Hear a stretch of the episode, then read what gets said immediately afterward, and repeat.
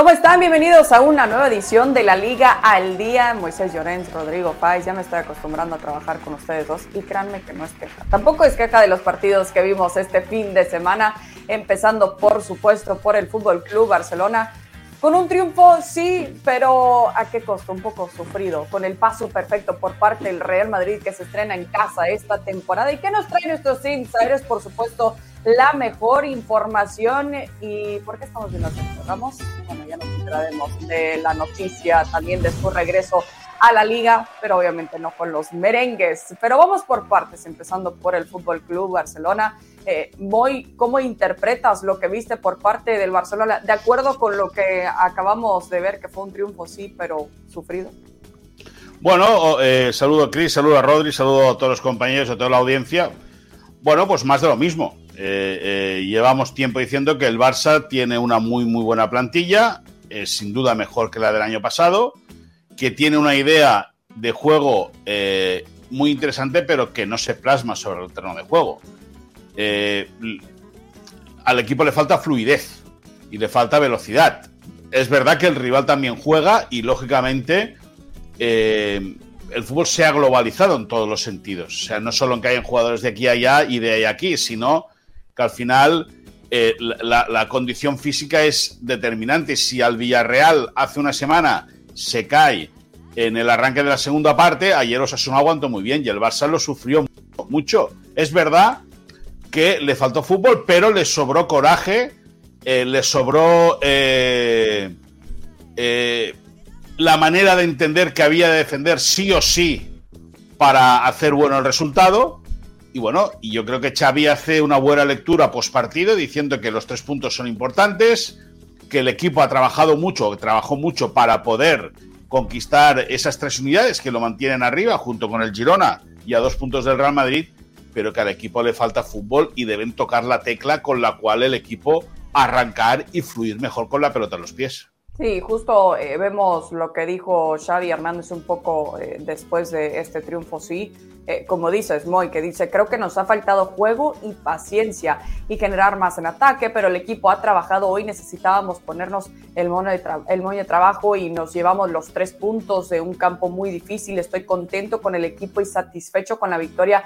Hemos de mejorar la efectividad, tenemos que mejorar, hay que dar un paso adelante en el juego, pero la idea se va forjando.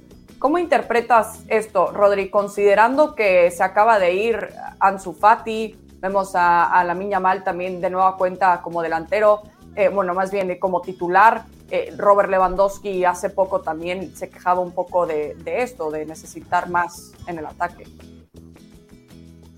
¿Qué tal, Chris? El saludo para Moy. Yo lo que veo es un Barça muy continuista en lo que fue la línea del año pasado. Para mí sigue siendo un equipo muy previsible.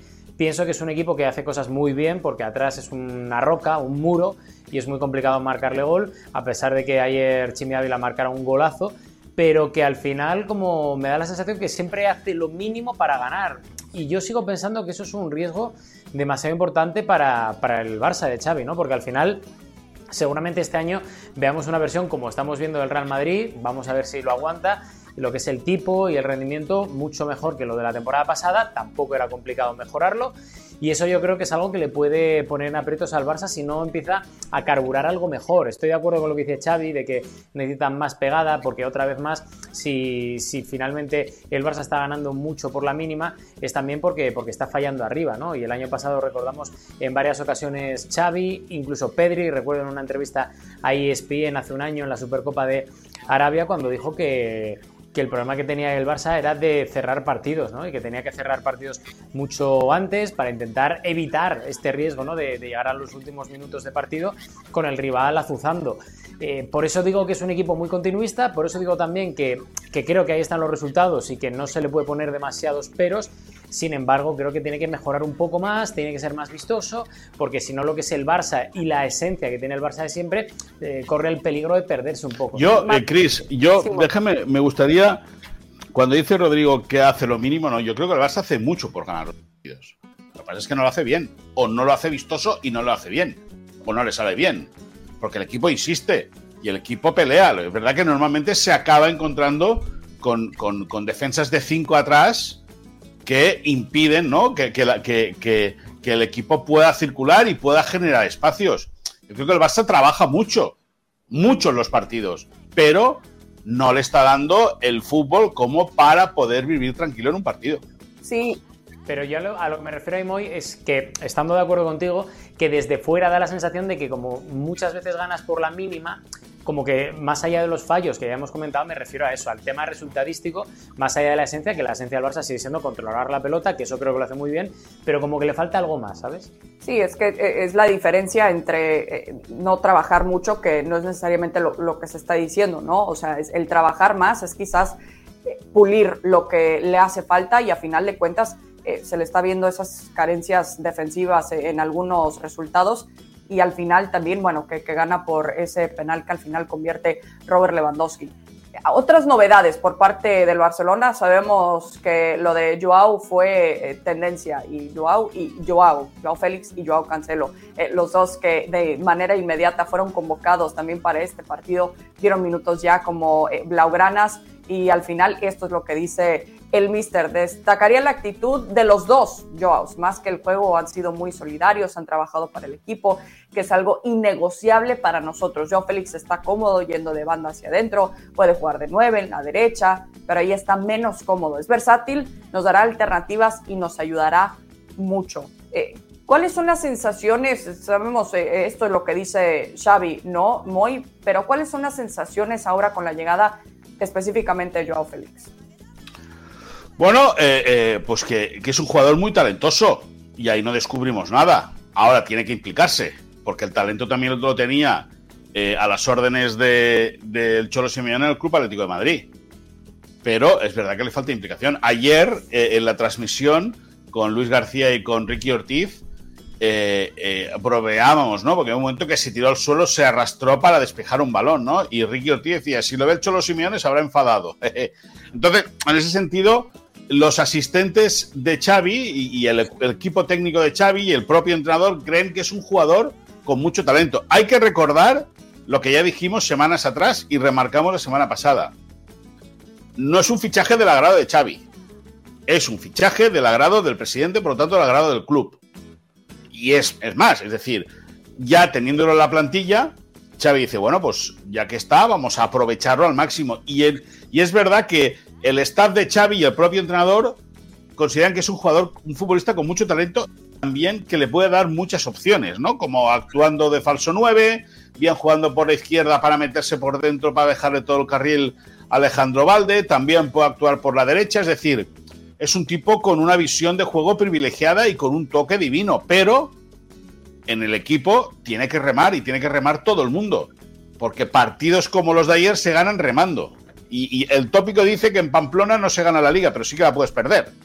Y que ganando en esos campos son donde realmente luego se gana la liga.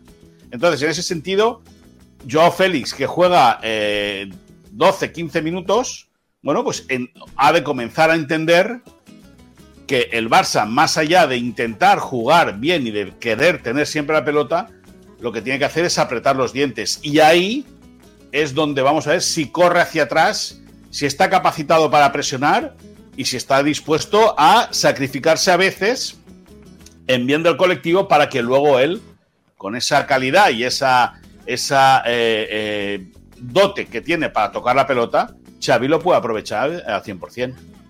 Sí, lo tenemos claro, eso lo que nos vuelves a, decir, Moy, en cuanto a no fue necesariamente pedido de Xavi Hernández. Va a sonar extraño lo que voy a decir, Rodri, pero bueno, los dos me entienden, ¿no? ¿Cuánto le puede servir, Rodri, a, a Joao Félix quizás saber esto, que se tiene que ganar también el corazón de su director técnico?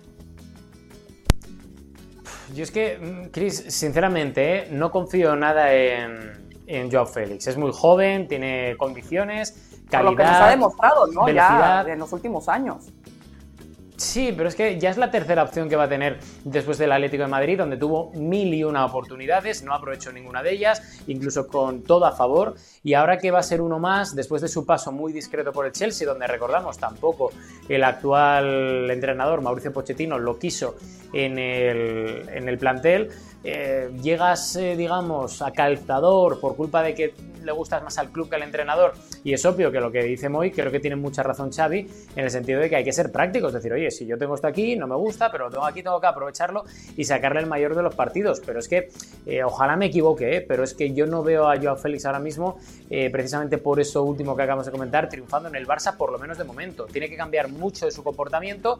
Es un jugador que ha tenido muy malas actitudes, tanto en Londres como sobre todo en Madrid. Y ya no voy a hablar de lo de este verano, porque es obvio que, se portó fatal, fatal con el equipo, con el cuerpo técnico, con sus propios compañeros. Pero esto, eh, si, si no lo cambia, va a ser un problema ya no solo en el Barça, sino a partir de que abandone el Barça, porque es obvio que si sigue con esa actitud que tuvo en el Atlético de Madrid, ya no es actitud fuera del campo, que es obvio, sino también actitud táctica, porque Xavi para eso es un hombre muy serio, un hombre que intenta que todos estén en el mismo barco, da igual que se llame Lewandowski, que te llame Sergio Roberto o que te llame Koundé.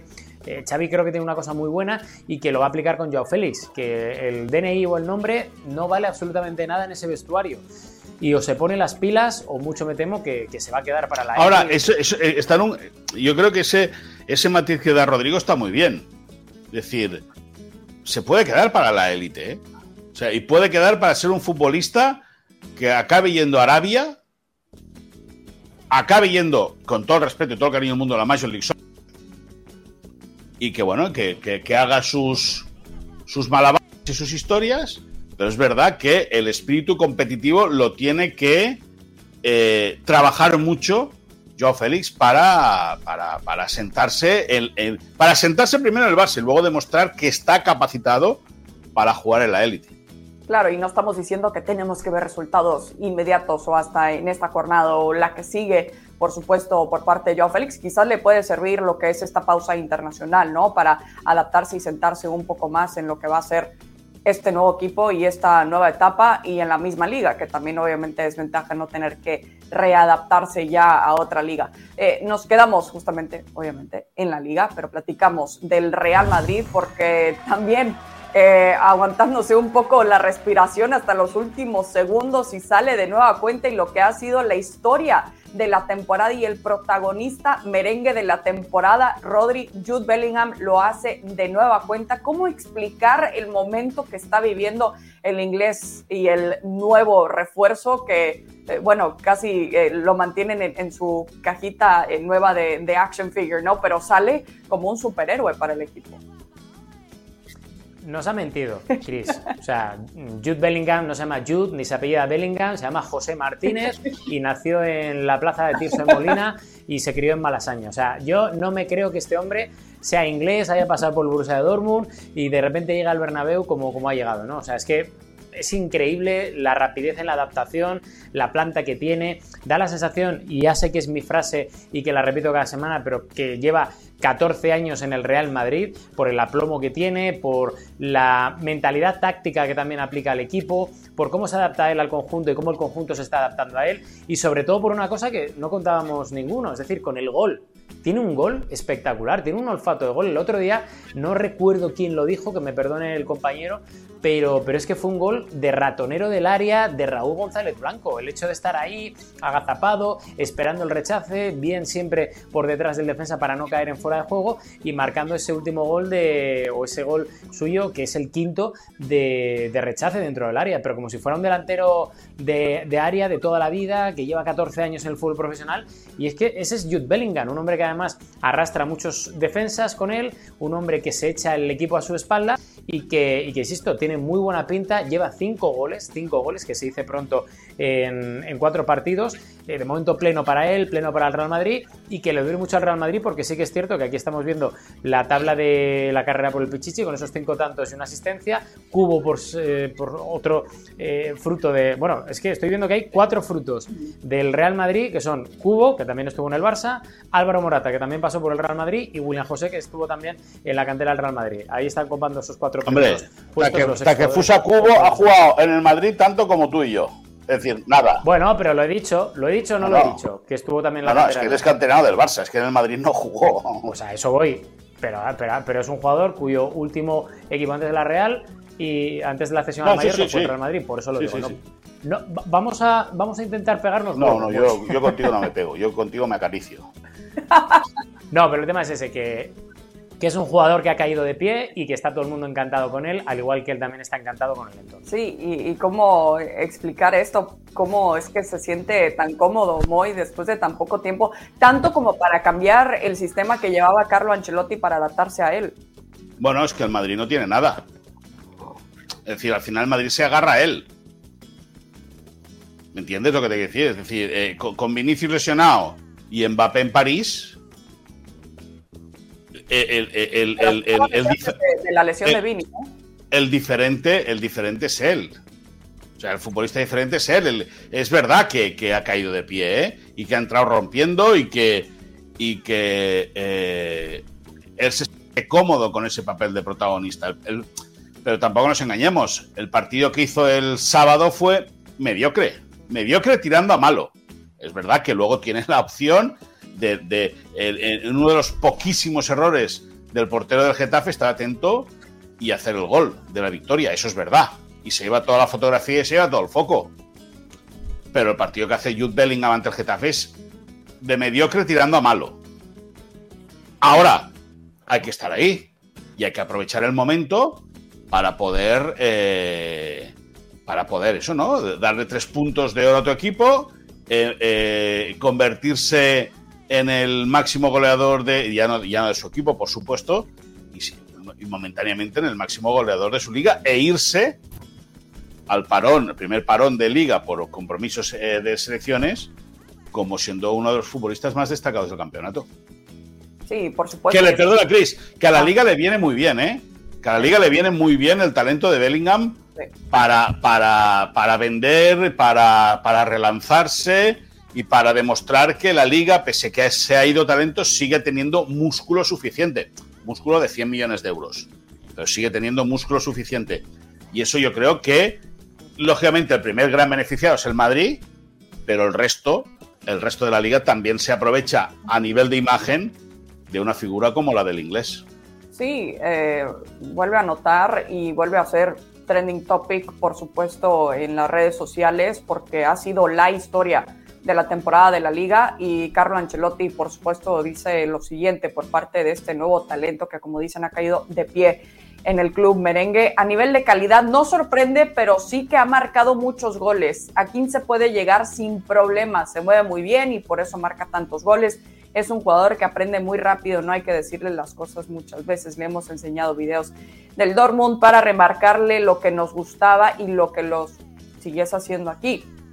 Interesante cómo va a un lugar en donde ya estaba adaptado y quizás cómodo Jude Bellingham para ahora eh, mostrarle que pues, ese talento que tenía en el Dortmund lo tiene siempre a su disposición ahora con su nuevo equipo. Bueno, de aquí vamos a pasar a nuestra información de insiders porque no vamos a hablar del Real Madrid, pero uno que sí conoce bastante bien al club merengue de Sergio Ramos, Rodri, porque eh, cómo es que ahora regresa a donde en alguna vez empezó su carrera. Pues ahí está, de vuelta a Sevilla, eh, la información que adelantaban ayer nuestros compañeros del desmarque y que refrendábamos nosotros con ese 1 más 1 que ha firmado. Mañana será la presentación, él ya está en Sevilla y sobre todo con cositas importantes que tenemos que tener en cuenta. Primero el lío que ha provocado eh, dentro del propio club, porque digamos que Víctor Horta, el nuevo director deportivo, buscaba un perfil distinto, diferente, pero al final, como no ha encontrado Víctor Horta absolutamente a nadie para la defensa y necesitaba el Sevilla a alguien, pues llega cobrando lo mínimo, una suma muy, muy simbólica lo cual habla muy bien de Sergio Ramos y lo cual también habla muy bien del deseo desde el principio de verano que tenía Sergio Ramos, que ha esperado al Sevilla, él tenía la corazonada de que el Sevilla le iba a necesitar y en este último momento ha rechazado ofertas que tenía del Oporto, del Galatasaray, tanteos del Besiktas, la oferta más fuerte que tenía de Al Ittihad, que es el equipo de Arabia Saudí en el que está eh, Karim Benzema, su ex compañero y amigo, y también tenía incluso dos tanteos importantes, sobre todo uno de la costa oeste de, de la MLS, y él dijo que no a todo eso y que más allá del dinero va a cobrar algo, insisto, simbólico, simbólico en el Sevilla para cumplir y cerrar ese círculo que, es volver al Pizjuán y que va a ser una vuelta importante, sobre todo a nivel sentimental, porque su sueño era jugar otra vez como sevillista, que es el equipo al que él siempre ha apoyado, el equipo de su corazón, más allá de que haya compartido con el Real Madrid, y sobre todo cumplir el deseo de su abuelo, que siempre quiso volver a verle vestido otra vez de corto en este caso como local en el Sánchez Pizjuán. Sí, qué lindo. Además, bueno, no, no llega en un momento bastante eh, sencillo, digamos, para el Sevilla, así que habrá que ver si puede ayudar eh, por supuesto, reconstruir y recuperar los buenos momentos. Uno siempre regresa a donde fue feliz y ahí claramente está Sergio Ramos. Eh, contigo, Moy, porque existe interés eh, por parte de un jugador joven en, en, el Barça, ¿no? Con Abde. Bueno, no, no, con Abde, con Abde existe la sensación de que se ha tenido que vender el 50% del futbolista por una necesidad económica, porque Xavi quería que estuviese en el equipo, porque es un jugador que desborda, es un futbolista diferente, muy veloz, que puede jugar por la izquierda, por la derecha. Pero entre las dudas que tenía el futbolista de que Xavi le podía dar todo el tiempo que él quisiera, recordemos que en enero hay la Copa de África y, Abde va a ir con Marruecos. Y eh, ya no la necesidad, pero sí, el recurso económico que necesitaba el club para poder inscribir jugadores, resulta que el Betis compró el 50% del futbolista por 7 millones y medio, casi 8. Lógicamente es, una ganga. Y en el Betis se quedaron sorprendidos de que el Barça aceptase esa, propuesta, porque al principio lo querían cedido con opción de compra, pero hubo una serie de llamadas, una serie de, una serie de reajustes y finalmente el futbolista fue vendido. Pero fue vendido al Betis, Chris, Rodrigo y audiencia, fue vendido al Betis, pero había gente en el Barça que quería colocarlo en el Atlético de Madrid. Por eso estuvo a punto también cerca de romperse la operación con el Real Betis Balompié. Porque había el interés de un alto ejecutivo de la entidad de colocar a Abde en el Atlético de Madrid. Parece que el Club Atlético de Madrid está interesado también en el futbolista marroquí que se ha reforzado con Azpilicueta, con Javi Galán y con Suyuncu, ¿no, Rodri? Suyuncu, sí. y que buscaba, bueno, pues esa opción para poder ir al ataque, cosa que cuadra ahora con un insider que nos contará posteriormente Rodrigo Fáez. Ustedes líguenlo todo. Y, qué, bien hilado, eh. Claro, claro. Me lo dejas ahí y de esta ¿eh? manera, y de esta manera, bueno, Abde se va al Betis, que es el equipo al cual quería irse. Osasuna soñaba con él pero ni capacidad económica y Abde, pese a que estuvo fantásticamente bien en Pamplona y se asentó como nadie ahí en Navarra, quería dar un paso al frente, cree que el Betis tiene un proyecto para pelear, para estar más arriba, y de ahí la decisión férrea del jugador de ir al Real Betis. Pero Abde estuvo a nada, bueno, a nada no, tampoco es a nada, muy cerca de ir al Club Atlético de Madrid. Ah, bueno, pues que se quede también con la satisfacción de que más de un equipo lo quería. Por supuesto, dice mucho del nivel que está viviendo en este momento. Eh, hablando del Atlético de Madrid, eh, platícanos un poco sobre el futuro de Yannick Carrasco ahora, Rodri. Pues que ya está en Arabia Saudí, ha llegado esta mañana a primera hora. Hoy, de hecho, es su cumpleaños y el Atlético de Madrid no le ha felicitado, ya dejando entrever que, por lo menos a las horas en las que estamos grabando este segmento, que ya no es jugador de la primera plantilla del Atleti. Pero sí, sí, sí, es un, es un detalle un tanto extraño, pero que bueno, al final es lo de siempre.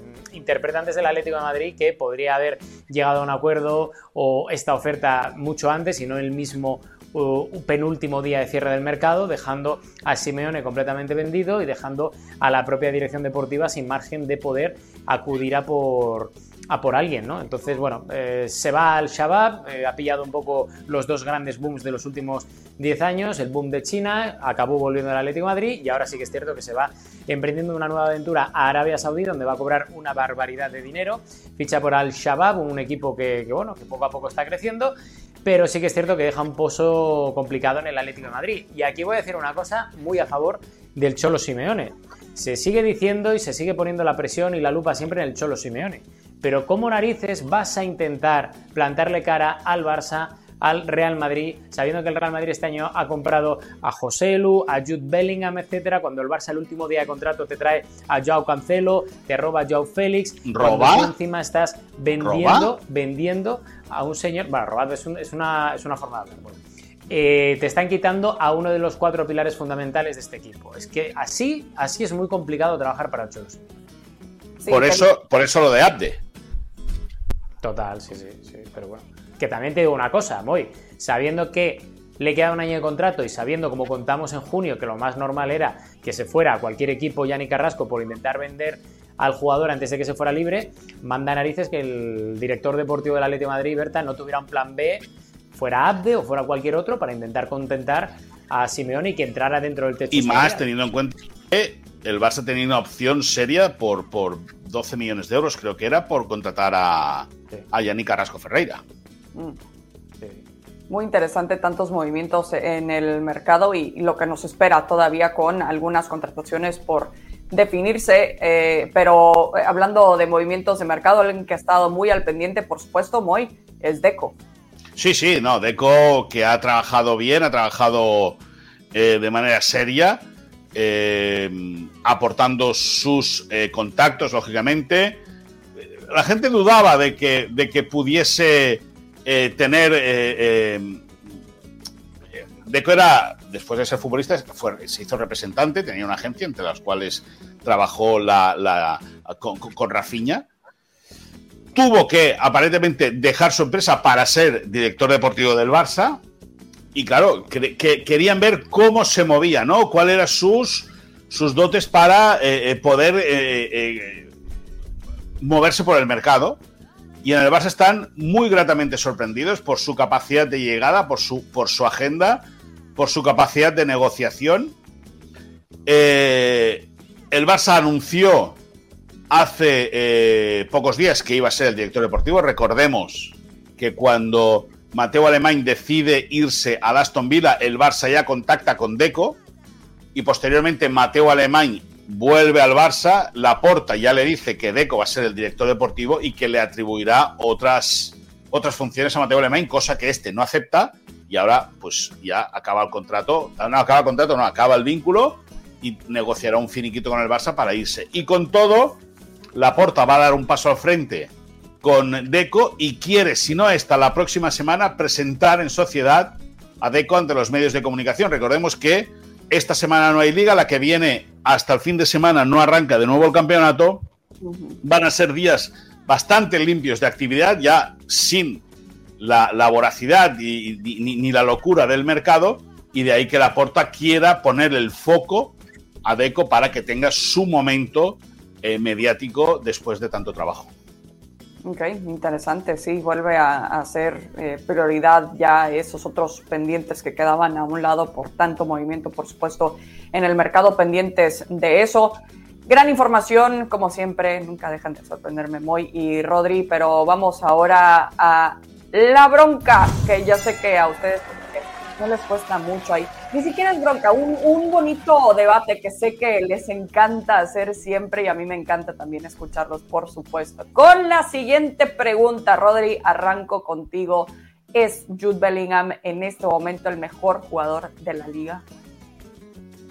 Hombre, yo creo que esa respuesta no es que la de yo, que es una obviedad, sino que la ha dado la propia liga cuando ves la tabla de Pichichis como un centrocampista que acaba de llegar, lleva cinco goles, una asistencia, da la sensación de que no acaba de ser un tío que debuta en el Santiago Bernabéu, que se lleva absolutamente a todo el mundo de la mano porque es un tío encantador, fantástico, juega fútbol muy bien, es un tío que en el centro del campo hace carburar a todo el Real Madrid y es que ahí están los datos. O sea, no es. Es que se me, parece, se me, hace muy imposible encontrar a alguien que esté mejor que Bellingham, por lo cual 100% de acuerdo con esa cifra. Yo creo que es el jugador más determinante, el que más acierto ha tenido ante la portería rival, se ha beneficiado de errores por parte del árbitro, como aquella mano en Almería, que le dicen que siga y marca gol, ya está, sube el marcador, se acaba la historia, no hay por qué discutir de eso. Eh, es verdad que el otro día le da triunfo al Madrid después de que Joselu marcase en fuera de juego, que es otra historia, otra historia, pero ya son en un momentito, te he dicho ya dos. Pero bueno, yo creo que es el jugador más determinante de la portería rival, pero no es el mejor jugador de la liga en este arranque de campeonato. El más determinante sí, el mejor de la liga no. El que más, más foco se lleva y más atención se lleva por parte de los medios y de los hinchas, sin duda pero el mejor futbolista no. Yo creo que hay, por ejemplo, uno que jugó en el Madrid, que está ahora en el Real Betis, que lo está haciendo de maravilla. Que cada partido es el, el que hace que el Betis juegue y esté también, que es Isco. Y es justo, es justo decir que un futbolista que estuvo casi seis meses, siete meses parado, haya vuelto a la liga, haya vuelto con cara y ojos y está haciendo jugar de una forma tan bonita y tan brillante al Real Betis Balompié. Insisto, sé que los haters se van a volver locos. Loquitos se van a volver los haters. Haters, escriban haters. Pero escúchame, espérate una cosa, escúchame una cosa, escúchame una cosa. no, que, queda un minuto y solo has pero tú, ¿eh? Pero déjame, déjame. Sí, no, no, ya está, tú has tenido tu momento de gloria, ahora me toca a mí acabar, acabar, acabar de rematar. el ¿eh? jugador más determinante, posiblemente Jude Bellingham. El mejor futbolista de la liga en estas cuatro primeras jornadas, Isco.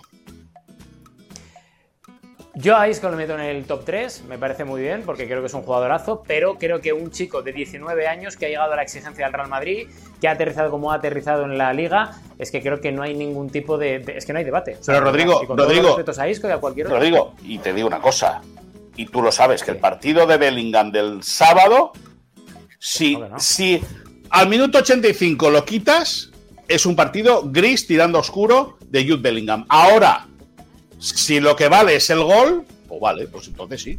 Por cierto, antes hablaste mucho de los eh, arbitrajes. Cuando quieras hablamos de lo de Catena, Lewandowski, los penaltitos, las quejas previas de Lewandowski. Que, no, penaltito no, fue penalti de Catena como una casa que los expulsaron la roja, el árbitro fue el árbitro fue a revisar la roja, pero escúchame Rodrigo, no, no hables de arbitrajes que te dejo en ridículo, Chris. Penaltito, recoge, recoge, el, recoge, recoge, no, penaltito no, penalti y se acaba la historia. Dime, dime. Estuvo un poquito forzado el penal. Bueno, pues vale, pues escúchame, lo que vosotros creáis. Lo que vosotros queráis. A mí me da igual. Sí, escúchame, si a mí, si a mí me importa un pepino, pero yo te digo una cosa, el gol del empate del otro día al Madrid es un escándalo. Es un escándalo. Y luego, y luego, y luego, que esto que me gustaría que la gente lo supiera. Nuestro compañero Carlos Martínez de Movistar no daba crédito a la información que le pasaron desde la sala del bar. Que decía que la mano de Gené habilitaba el fuera de juego de José Lu. No tiene nada que ver una cosa con la otra. O sea, es una cosa de locos. De locos. Por cierto, Carvajal hace otro penaltito y tampoco se lo pitan. Sigue, Cris. Gracias, Moy, gracias por eh, darme el permiso de, seguir, te lo agradezco. Todo para ti. No, muy, muy interesante lo que dicen eh, los dos. quizás eh, se cuelgan medallas distintas en cuanto a Jude Bellingham, que está viviendo su mejor momento, el mejor comeback, el mejor regreso eh, pues es el renacer de Isco, que pues, volviendo a demostrar ese potencial que esperábamos y que le veíamos hace unos años, es una muy buena noticia para estos dos futbolistas jóvenes todavía de la liga. Eh, a ver, vamos a pasar a un poco de, tiempo extra porque ya hablábamos en cuanto a este gesto que a mí se me hace así eh, romántico, el regreso de Sergio Ramos, más por lo que nos cuentas de su abuelo Rodri, eh, pero al final sí, lo de Sergio Ramos y, en este regreso en un momento complicado para el Sevilla que dice, emocionado sí, es un día especial, volver a casa siempre lo es, no tenía sentido irme a otro sitio sin pasar por aquí, era una deuda con mi padre, con mi abuelo, con el sevillismo y con Puerta, muchas cosas que ha significado mucho y creo que era el momento. Seguramente muchos aficionados, me imagino, ¿no? Que están también contentos con esto, por supuesto, que dicen lo que realmente fue eh, su casa para eh, darle paso a una carrera que al final fue muy importante por, por, parte de Sergio Ramos. Pero más allá del regreso de Sergio Ramos al Sevilla, eh, Rodri, ¿algún futbolista que te imagines que los aficionados quieran que, que, regrese al menos al Real Madrid o al Barcelona, los que en algún momento fueron figuras, leyendas? Este año, fíjate, Cris, que creo que no solo Sergio Ramos ha cumplido ese digamos, anhelo, anhelo de, un jugador, de volver al sitio donde él empezó. Creo que también hay que ponderar en un momento muy complicado en el que Arabia Saudí está enterrando en millones de euros a un montón de jugadores, el hecho de que Gundogan eh, rechazar esos millones para ir al Barça, Lewandowski en su día tres cuartos lo mismo para ir al Fútbol Club Barcelona. O sea, este tipo de historias que Bellingham rechazara una oferta mejor del City para acabar en el Real Madrid, creo que es eh, importante ponderar todo eso. ¿eh? Tenemos el ejemplo de Cazorla en el Oviedo, que se va a retirar al sitio donde, donde nunca pudo debutar con el primer equipo. Bueno, son cositas de romanticismo. Y si me dices un nombre para que pueda volver a jugar en el Real Madrid, a mí se me hubiera ocurrido Sergio Ramos, porque creo que la salida fue, fue mala para la historia y la altura de, esa leyenda. ¿Yo qué te diría? De, pues mira, Cristiano Ronaldo, ¿por qué no? ¿Qué más? Que lo traigan. que ese, nombre también como que se me viene a, la mente para el Real Madrid, al menos. Por parte del Barça, muy eh, más allá de, Leo Messi, quizás. No, no, yo el que se va del Barça, chao, adiós, muy buenas y que tenga mucha suerte. No, no, es verdad, es decir, al final, al final yo creo que cada uno tiene el tiempo en su... Cada uno tiene su tiempo y cada uno tiene su momento. Y la cosa evoluciona y la, cosa avanza. Es decir, yo creo que Cristiano Ronaldo en el Madrid a día de hoy haría el ridículo. Creo. Y quiero ver a Ramos en el Sevilla. Quiero ver a Ramos en el Sevilla, pero para gustos colores. Llega de hacer buen año, ¿eh? Sí, sí, no, no, no. Llega ¿eh? de, hacer media buena temporada. Buena temporada. pero que no, no, que está muy bien. que el Paris Saint Germain no necesita hacer. No, pero que está muy bien, sí, para ganar la liga, la liga francesa está muy bien. En Champions, eh, eh, con Neymar, con Mbappé, con, con Lionel Messi se estampan los octavos, los cuartos de final de la Champions. Ya está, es decir. Donde fue el mejor jugador de, la eliminatoria. Él y Leo, los dos. El resto. Bueno, yo, yo tuve la suerte y la fortuna de poder cubrir los dos partidos en Múnich y en París. ¿Qué te diga? Pero bueno, que ya está. Es decir, hay que mirar las gafas, ¿eh? Hay que graduarse. No, no, no, hay que cambiárselas, hay que cambiárselas que ya tocan. No, pero lo que te digo, lo que te digo, va a ser curioso porque también Ramos es una persona que hasta ahora gran parte del servillismo lo ha rechazado desde que se fue al Madrid. Hay, hay que decir que una, gran parte de la afición sevillista es antimadridista. No, incluso, incluso él tuvo, que yo no sé, y tengo bastante curiosidad por saber cómo lo pueden gestionar a nivel de club, él tuvo cuando marca un gol hace años a Lopanenka de penalti en el, el Pizjuán, él pide perdón a las tres gradas, salvo a la de los Viris, donde señala, hace así, hace así, después de haber escuchado todo tipo de insultos hacia su abuelo, su padre, familia, etcétera, y a ver cómo arreglan eso, porque las imágenes están ahí, sí que es cierto que las está sacando absolutamente todo el madridismo en Twitter, y a ver cómo interiorizan eso desde esa grada y desde el propio. Pero bueno, va a ser, va a ser, va a ser bonito ver, ver a, a Sergio Ramos de nuevo en el fútbol español, defendiendo la camiseta del Sevilla, que si no me equivoco, y creo que me equivoco, ¿eh? Hoy se cumplen 20 años del partido Gazpacho. ¿Os acordáis aquel día que, debutó Ronaldinho, primer partido oficial de Ronaldinho con el Barça que se jugó a las 12 de la noche porque la liga mandó que se tenía que jugar tal día y la puerta dijo, sí, se juega tal día, pues se va a jugar tal día a las 12 y 5 de la noche que hay tal día. Yo no sé si ahí o en esa plantilla está Sergio Ramos, pero va a ser 20 años después, va a ser bonito ver al futbolista, al ex internacional con España, jugando de nuevo en el Ramón Sánchez Pijuán. Sí, es una gran historia y, pues habrá que ver si es que se vuelve, se, tiene que volver a, hacer enamorar eh, la afición, por supuesto ahora con su regreso, sí, va a ser muy interesante, interesante como todo lo que nos queda en esta temporada de la liga, lo cual podrán disfrutar todas las jornadas a través de la pantalla de ESPN Deportes y por supuesto siempre lo venimos aquí para platicar, destacar, debatir y un poco de todo y divertir principalmente. Muy Rodri, gracias, hasta la próxima. Chao. Adiós, qué paliza te he metido Rodrigo. Sí, sí, qué paliza. Apunta, apunta, a ver si algún día me Qué paliza te he metido. 60-0. adiós, Rodrigo. Mañana, mañana adiós, adiós. 60-0.